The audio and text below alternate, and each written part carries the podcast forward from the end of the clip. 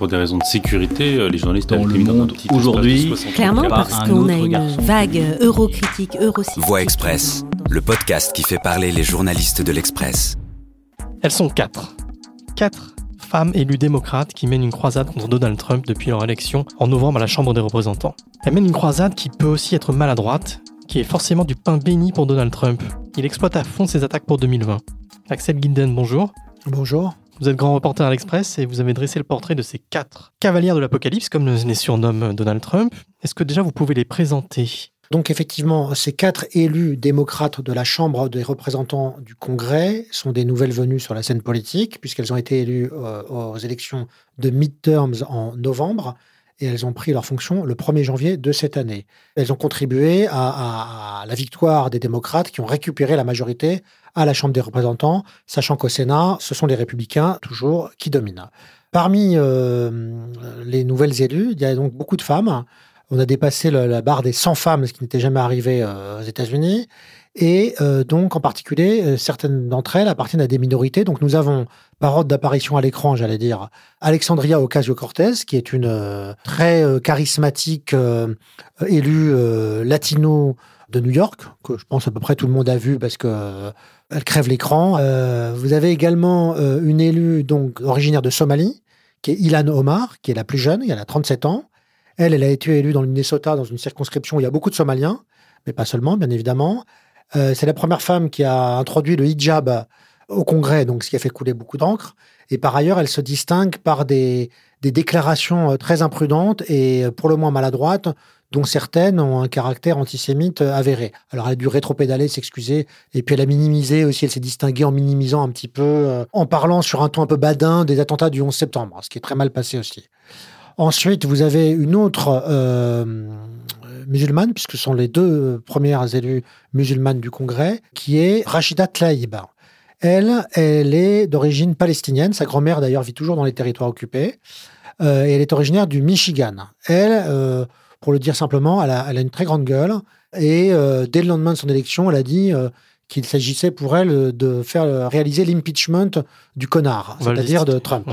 Et enfin, vous avez euh, une noire américaine, une afro-américaine, qui s'appelle Ayanna Presley, et qui, elle, est une élue de Boston, qui a travaillé avec le sénateur Kerry pendant longtemps, qui a un profil un petit peu différent parce qu'elle a un peu plus expérimenté en réalité.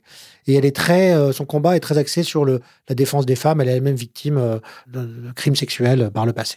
cette squad qui attaque constamment Donald Trump ne risque peut-être pas de, de, de, ne pas durer jusqu'en 2020, puisque elle n'est pas vraiment populaire chez les démocrates. Et puis Donald Trump c'est du pain béni pour lui parce qu'il va continuer à les utiliser. Quoi. Alors, ce qui se passe, c'est qu'effectivement, donc elles crèvent l'écran et elles sont très actives sur les réseaux sociaux et elles sont très populaires dans la sphère, dans la bulle euh, médiatiques parce qu'effectivement, euh, elles prennent bien la lumière, quoi, si je puis dire. Et puis, elles ont euh, un discours anti-Trump virulent et véhément. Le problème, c'est que, contrairement à ce qu'on pourrait penser, elles ne représentent pas grand-chose. Elles représentent elles-mêmes, elles représentent leur, circonscription, mais leur combat, comment dirais-je, leur insistance à attaquer Trump verbalement en le traitant de raciste ou de connard ou de tout ce qu'on veut, a un premier effet négatif, c'est que il euh, oblitère, il, euh, vole la vedette complètement à la campagne euh, démocrate qui est en train de se lancer maintenant. C'est-à-dire que là, on est dans le processus des primaires démocrates. Le Parti démocrate se cherche un candidat.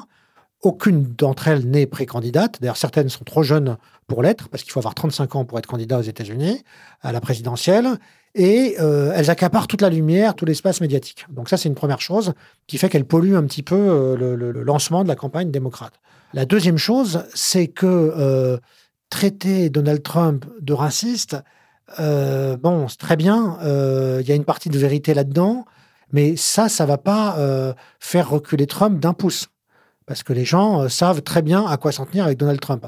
Alors, elle, ça leur fait plaisir, elle se donne le beau rôle, mais ça n'avance pas grand-chose. En revanche, Trump, qui rend coup pour coup dès qu'il est attaqué, a bien vu la faille qu'il y avait dans le Parti démocrate et donc se fait un plaisir de les attaquer et de laisser euh, ses adversaires euh, à croire et dire qu'il les attaque uniquement parce qu'elles sont, euh, elles appartiennent à des minorités.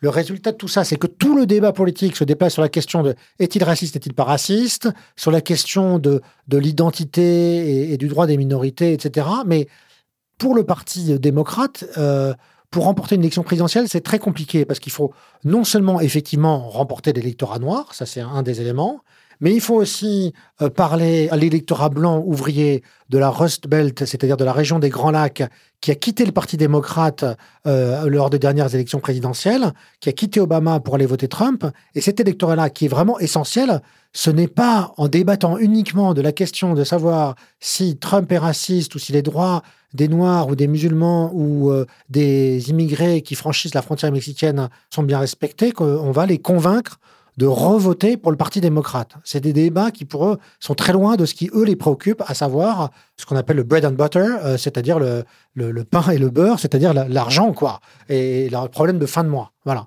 Ça, c'est vraiment ce qui préoccupe. Et là, Trump, à entretenir ce débat-là, fait en sorte que les gens pensent que la totalité du Parti démocrate est représentée par ces quatre femmes qui, encore une fois, sont extrêmement véhémentes. Mais cette stratégie, je crois, est perdante pour le Parti démocrate. L'Express donne de la voix.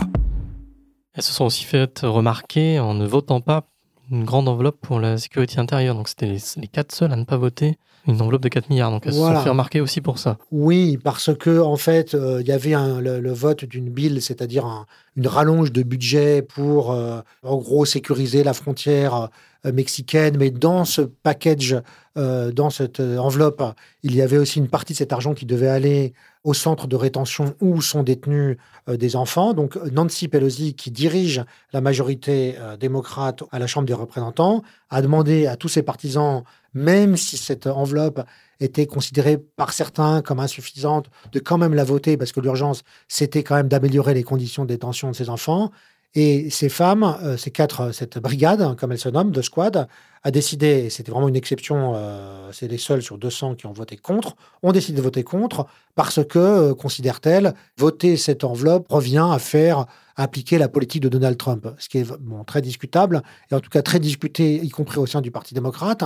Il faut savoir aussi que lorsque Nancy Pelosi euh, a critiqué cette décision de cette euh, infime minorité de quatre élus de ne pas s'aligner sur le vote. Elles ont tout de suite réagi en disant Ah oui, mais Nancy Pelosi euh, nous critique parce que nous sommes des femmes, parce que nous appartenons à des minorités et, parce que nous sommes jeunes. Donc, sur un discours victimaire et identitaire, elles ont une fois de plus ramené la question à, la question du genre et la question de la, de la race ou de l'origine ethnique, ce qui est ridicule parce que Nancy Pelosi n'a pas de leçon à recevoir en matière de progressisme de ces euh, quatre élus. On voit par là que ce n'est pas uniquement Trump qu'elles accusent de racisme, mais la Nancy Pelosi. Donc elles ont un prisme, voire peut-être une, obsession. Je ne dis pas que cette question-là n'existe pas dans le débat américain. Bien sûr que c'est un, sujet important, mais ce n'est pas le seul et ce n'est pas le sujet qui doit arriver en haut du discours démocrate aujourd'hui s'il espère remporter la présidentielle dans un an. Eh bien, tout cela nous promet une belle course à la Maison-Blanche en 2020. Axel Gildon, merci beaucoup. On retrouve votre dossier Les dérapages de la brigade anti-Trump dans le numéro de l'Express. Vous quittez la voie express. Retrouvez dès demain d'autres enquêtes de l'Express sur ce podcast.